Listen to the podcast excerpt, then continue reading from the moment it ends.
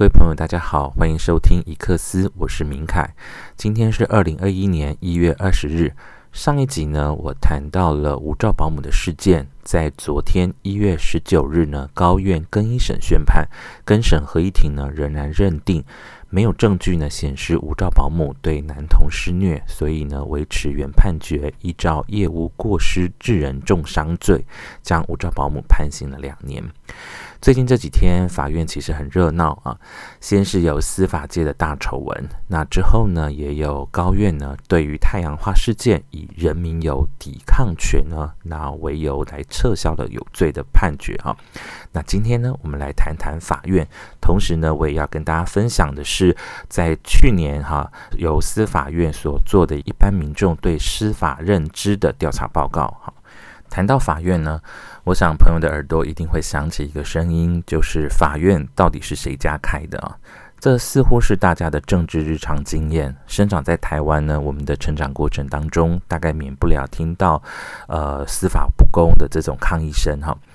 那既然呢，社会上常常会有司法不公的讨论，那就代表着某一些人认为司法会损害他们的权益。那连带呢，就产生了说这个司法是谁的争辩啊？那这样子的说法，其实就显示出这个背后好像有一只隐形的手在操控着司法院哈。那做出对于这个判决上面的影响，就形成了这种司法不公，严重的呢还有司法迫害的印象哈，或者是事实。那么到底是哪些人在掌握法院，或者是在影响司法判决呢？啊，原则上法院应该是公正、是正义的，是必须能够独立的进行司法案件的审理。那审判过程当中不应该有这个任何的影响力量介入哈。最终做出的判决也应该是公平的。那司法不公或者是司法迫害的意思呢，就是指说能够影响这个法院公正判决的力量。那不论是这种影响力量是作用在这个审理的过程，或者是在左右这个判决的结果。呃，显然要能够影响到司法的审理过程，或者是左右判决的结果呢，嗯，就要有通天的本领哈，才能够迫使这个司法屈服，而且不能够公正审理跟判决。那在我们刚刚节目一开始所提到的这个二零二一年的司法界的大丑闻。那这个丑闻主要是某一个民间企业的董事长跟法界人士的一种不当的交往哈，然后这个董座呢就把不当交往的过程哈，把它巨细名义的写在二十七本的笔记本里头哈，司法院就认定哈有二十名法官是违法哈，然后法务部也认定是检察体系当中有十一名哈，调查局有九名，合计呢总共有四十名的现任或者是前任的司法人员卷入了这一。场呃大丑闻的风暴，这个案子过程中涉贪的司法人员呢，主要是涉嫌接受了富商呢请吃饭呐，哈，接受馈赠啊，哈，那这个就是不当接触。司法人员也就是公务员哈，接受企业请吃饭，是不是就一定有问题哈？主要还是有这个贿赂罪，或者是造成对价关系的可能性哈。贿赂罪呢比较明确啊，那也比较容易的理解。台湾的刑法跟贪污治罪条例呢，都针对违背职务受贿行贿罪以及不违背职务受贿行贿罪呢，有明确的这个处罚的规定啊。那这是贪污案件当中其实比较常触及的刑法的规范。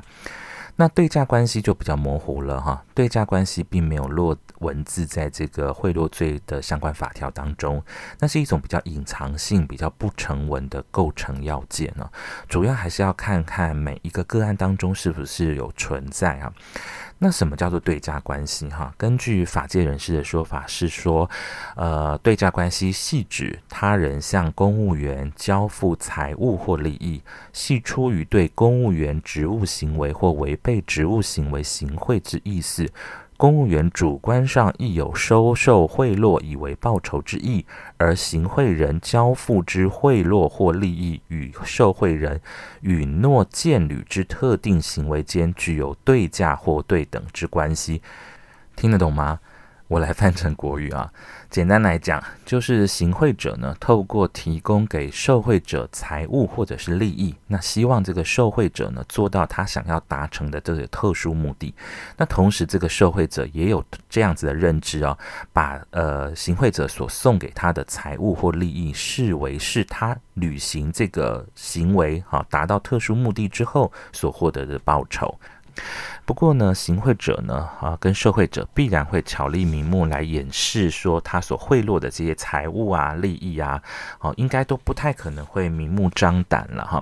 那说清楚、讲明白的呛明说，这些财物或利益就是这些司法公务人员呃履行特定行为所获得的报酬。简单来讲，就是说他可能会透过某一些借口啊，或者是理由啊，然后去宴请这些呃司法公务员哈，那不会很大啦拉。讲说，哎，来吃饭，我们来讨论案情吧，哈，这样也太小白了，哈。那参叙之后呢，那个富商所赠送的一些财物，其实也会用一些理由，哈，不会是说啊，这个就是我要瞧案子的礼物了，哈。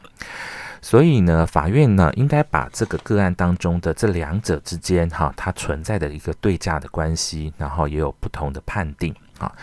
像这个基层检察官呢发起的这个建清检改这个组织就质疑了哈，就是说法务部呢以收受衬衫五件，司法院以收受衬衫三件作为标准来进行这个调查跟公布名单哈，其实就像是贿选礼品三十元以下无罪的翻版哈，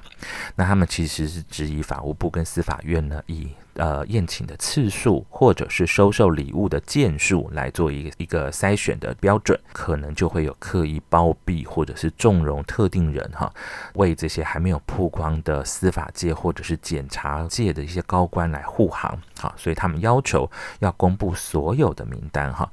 其实想想也是哈，呃，如果真的要替富商瞧案子，收三件衬衫、五件衬衫就帮忙瞧案子，那衬衫是黄金做的吗？还是？其实衬衫里头另有玄机哈，或者是法官很需要富商馈赠营养品。或者是这个保养品吗？那个是鸡精，是灵芝，是燕窝，还是什么返老还童、延年益寿的营养品？是买不到的嘛？哈，那另外这个吃饭、呃喝酒哈，然后来作为乔案子的对价，感觉上好像也不太合理哈。那法官有这么缺吃饭钱吗？哈，还是每一次吃饭都是鱼翅、喝花酒，或者甚至于是性招待嘛？那又或者这些富商笔记本当中所记录的衣服啊、营养品，其实只是一种代号、一种摩斯密码，呃，指的呢其实是另外一些财物或者是利益哈。那不过司法院他也回应了哈，他说以件数或者是次数呢来作为筛选，只是一个参考哈，并不是唯一的标准。那如果是承办富商相关案件的法官哈，即使是只有一次，也不能够允许的。司法不公呢？从这个案例看当中看起来，他是有钱人的操弄哈，在人的社会里头哈，扮演公平正义的司法人员，人性也很脆弱哈。那这些丑闻当中的司法人员呢，有法院的院长，有法官们，哈，有法务部的司长，有检察官，有检察长跟调查局的处长哈，都不是小小的咖哟哈。那这些法官啊、检察官涉贪啊哈，难怪呢，司法会不受到人民的信任哈。讲到法院是不是受到人民的信任呢？伊克斯今天要跟大家分享的呢，是在去年由司法院呢所做的一个一零九年一般民众对司法认知调查的这个调查报告啊。那这个调查报告呢，其实它是从二零零六，也就是从民国九十五年开始呢，每年都会举办，那长期的去追踪台湾人民哈对于司法部门的认识、观感跟满意度啊，认知调查。他的目的希望达到几项哈，首先是要了解民众对于法治价值的认知倾向，再来是对于法律。知识的认知程度，他也想了解民众获得司法的消息或者是资讯的来源，然后呃也要了解民众对于司法现况的看法，那同时也去理解民众对于上法院解决纷争的意愿啊，跟对于法案件的审理跟法院提供的各项服务的满意程度。那今天呢，伊克斯要分享的这个调查里头，主要是放在两个部分，一个是关于司法呃消息跟资讯来源。源哈。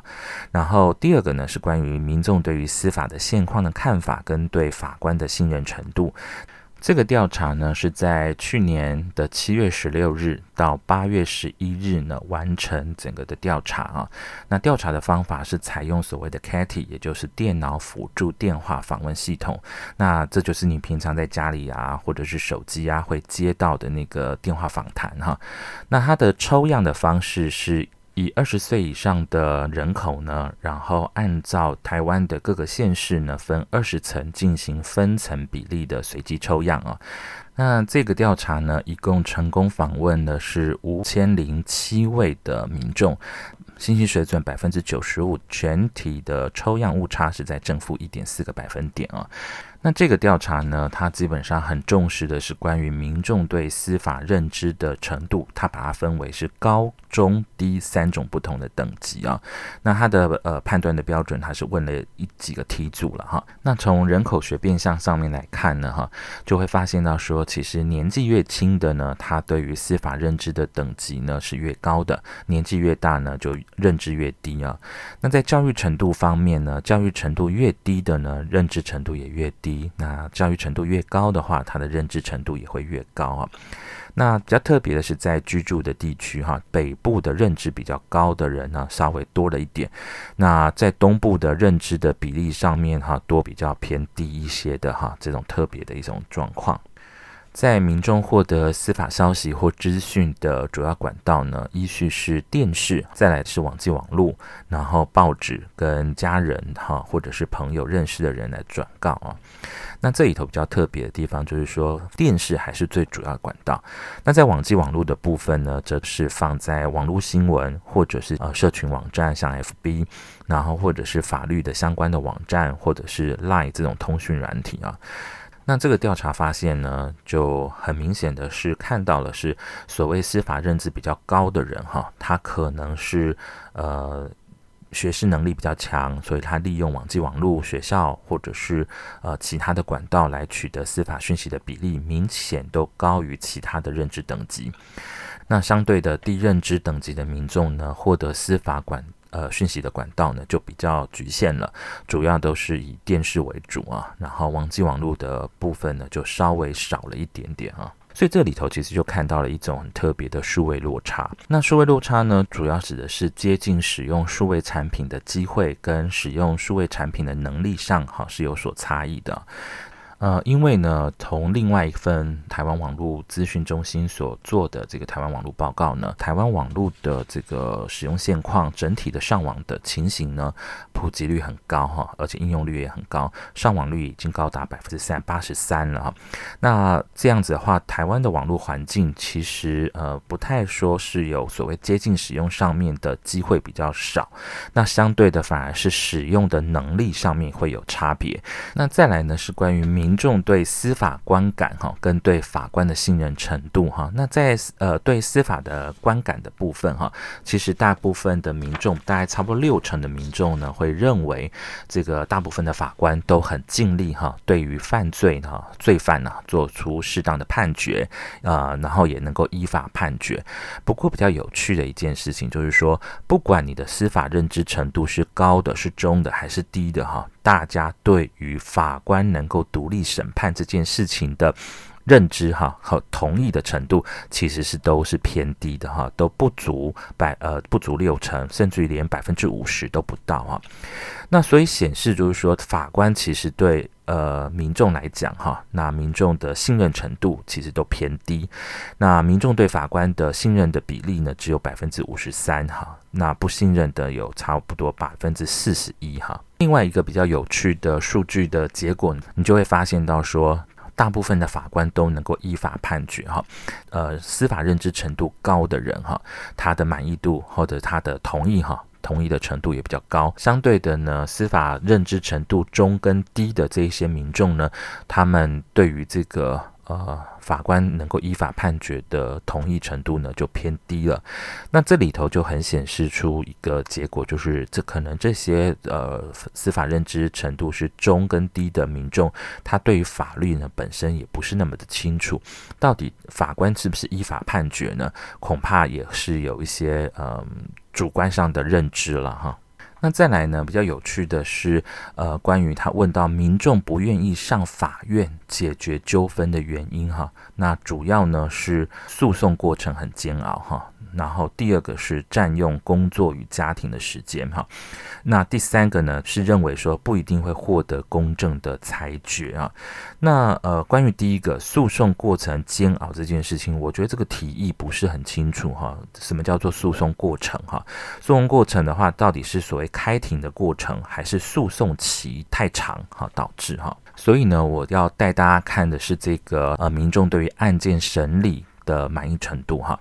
那呃，这里头他提到的是案件的审理哈，也就是所谓的开庭的过程哈。那这里头有包括是法官问案的态度啊，法官给你陈述或答辩的时间呢，还有法官开庭是不是准时啊？那对于这个审理案件的进度满不满意啊？哈，然后再来还有一个是关于法官审判的公信力的满意程度哈。那整体上面来看呢，哈，呃，如果把去年跟前年，也就是一零九年跟一零八年来做一个比较的话，你就会发现到说。呃，民众的认为是法官开庭是不是准时这件事情呢，满意度下降了。但是呢，对于陈述答辩的时间、问案的态度、审理案件的进度跟审判的公信力呢，是个别都通都是呃满意程度都是比较提高的。但是呢，司法程度啊，认知程度越高的人哈，他。对于法官审理案件的进度呢，满意程度是越低的。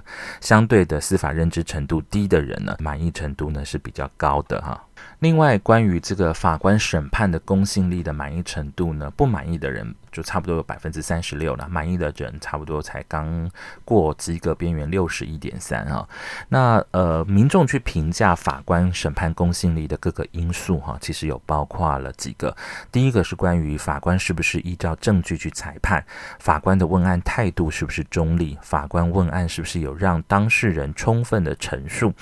那审理期间是不是合理哈？或或者是法官对于证据的认定跟当事人的认知是不是一致？法官的操守跟风评跟法官的价值标准是不是符合社会期待啊？那我想呃，从这个调查的报告里头可以看到说，呃，比较特别的是，是不是依照证据的裁判，大家都认知认知是比较高的哈？就是认为说这个是跟呃公信力是比较相关的。相对的比较偏低的是法官的价值。标准是不是符合社会期待？哈，不过这里头就又产生另外一个问题哈。如果说对于法官的价值标准是不是符合社会期待的认定是呃比较偏低的哈，就是说这个不是法官审判公信力的主要的原因的话，那可是事实上我们的社会上却一直不断在讨论所谓的恐龙法官哈。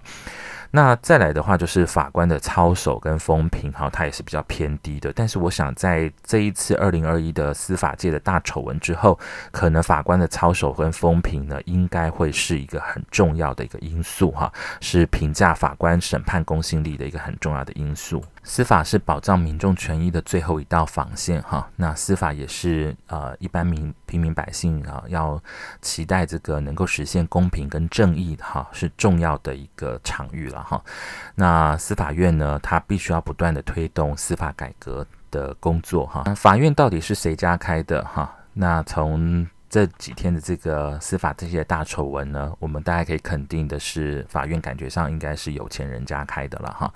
那希望真的有一天司法改革的工作可以呃落实，然后也可以有比较长足的进步，让我们司法呢成为全民的哈，是我们大家人民开的哈，这个才是我们最重要的期待。今天一克斯呢分享的是一百零九年由司法院所做的一百。民众对司法认知调查的报告，那呃有兴趣的朋友呢，您可以在这个政府的 Open Data 的网站里头呢，可以查到这一份调查报告。那呃，如果你对于今天的分享呢，有些看法或意见，也欢迎您留言或者是私信给我。我们下次见喽，拜拜。